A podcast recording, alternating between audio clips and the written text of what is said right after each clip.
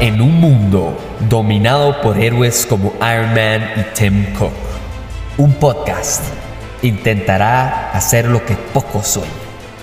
Acompáñenme y hablemos paja por 150 episodios o más en este 2023.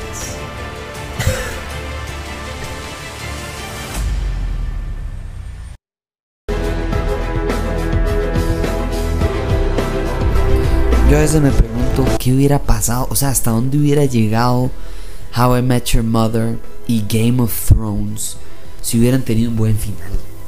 Y, me, siento y digo, es que eran fenómenos sociales gigantescos, eran series imparables y, la verdad es que lo, lo, único que los pudo detener fue sí mismo, ¿verdad? fue su propio fracaso que básicamente se encargó de traerse abajo todo el trabajo que habían hecho las temporadas increíblemente buenas que sí tuvo o que sí tuvieron esas dos series. Creo que el caso perfecto de una película que tiene un síndrome muy parecido a esas dos series, de tener una increíble construcción y un espantoso final, es esta película. Now You See Me en el 2013 sale en el momento en el que todos estos actores, no es como que ahora están menos famosos, pero estaban en un momento pero fenomenal. O sea, necesariamente increíble para que esta película tuviera la publicidad gratis que ya de por sí de, estaba teniendo. O sea, Jesse Eisenberg en su mayor momento. Mark Ruffalo ni, ni hablar, o sea, venía de Avengers. Woody Harrelson venía también de Zombieland y de otras. Isla Fisher, Dave Franco, es el hermano de, James Franco y en ese momento estaba más bien. Además de eso, meter a Morgan Freeman y Michael Caine en esta mezcla. Y me acuerdo que Michael Kelly, por ejemplo, famosísimamente venía de no me acuerdo cuál temporada de House of Cards. O sea, aquí habían todas las piezas necesarias para hacer una franquicia de 70 películas. Ahora, este es el lado increíble.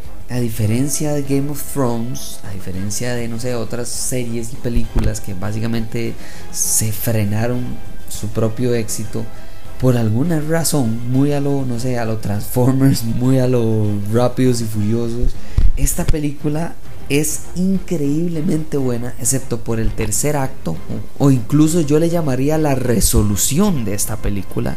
Es tan mala que yo disfruto muchísimo ver esta película y quito el final.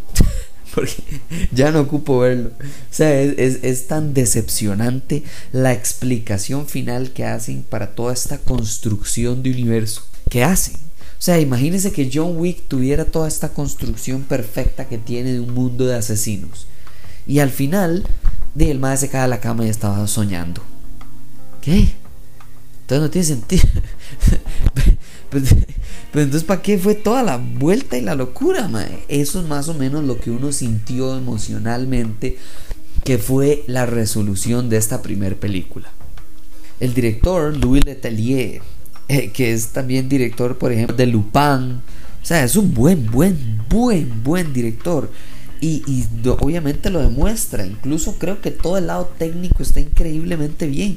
Yo lo que creo aquí es que Ed Solomon, Boaz Yakin y Edward Ricourt, que son los tres guionistas y escritores de esta película, nada más se quedaron sin tiempo o sin ideas para la conclusión, porque armaron un universo, un ecosistema de magia increíble, bien hecho, bien ejecutado, y fue tan bueno que a pesar de que se arruinó la película con el final, no se arruinó la franquicia ni el éxito de este universo que crearon de magia.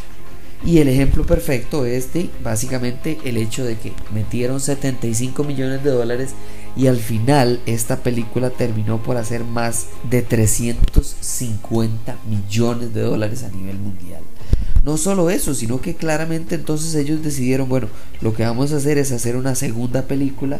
En la segunda película, por supuesto que tenían que traer a Harry Potter para que fuera bien cliché la cosa le metieron no tantísimo más, o sea, pasaron de 75 millones a 90 millones y recaudaron casi lo mismo de nuevo, más de 334 millones. Entonces, claramente hay que entender que estas dos películas fueron una excepción a esa regla de que cuando usted tiene un mal final, tiene un resultado negativo en cuanto a cómo la gente disfruta o no disfruta de la película. En el 2013 esta película está súper bien hecha.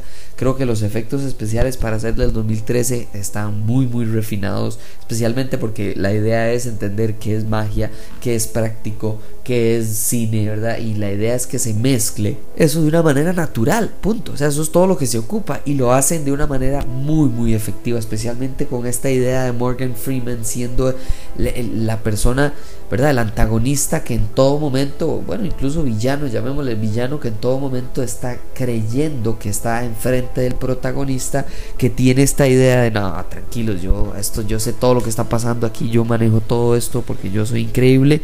Entonces la resolución final parecía ser increíble porque claro, se dan cuenta y le dan vuelta a esto muy a lo, no sé, el ilusionista o verdad, a The Prestige ¿verdad? Que al final hubiera como esta gran sorpresa, pero la sorpresa es muy, muy barata o muy, muy mal explicada y ejecutada. Creo que eso es de lo que sufre esta película. Yo a muchas personas les recomiendo esta película porque me sorprende que a fin de cuentas, vamos a ver, en Rotten Tomatoes creo que tiene como un 50 de parte de los críticos, un 70% de parte de la audiencia, en IMDb otra vez un 70%, en Metacritic un 70%. O sea, creo que la importancia de un buen final baja la nota pero no destruye la película y mucho menos despedaza la franquicia porque ya vieron la cantidad de plata que hizo la segunda. Entonces creo que aquí es donde yo disfruto de recomendar películas como esta que incluso aunque yo no disfruté para nada el final disfruté tanto el resto de la experiencia de la película que creo que alguien que de no, eh, no sea exactamente y no disfrute esta película de la misma manera que yo, tal vez el final incluso le sea más pasable. Para mí esta película es un 6,5 de 10 y, eso para mí es una buena nota tomando en cuenta que yo le doy mucha importancia en cómo una película concluye, no tanto como lo introduce. Más o menos eso es lo que quería mencionarles de esta película para seguir hablando de la importancia de los efectos y del guionista para poder ejecutar un buen final de película.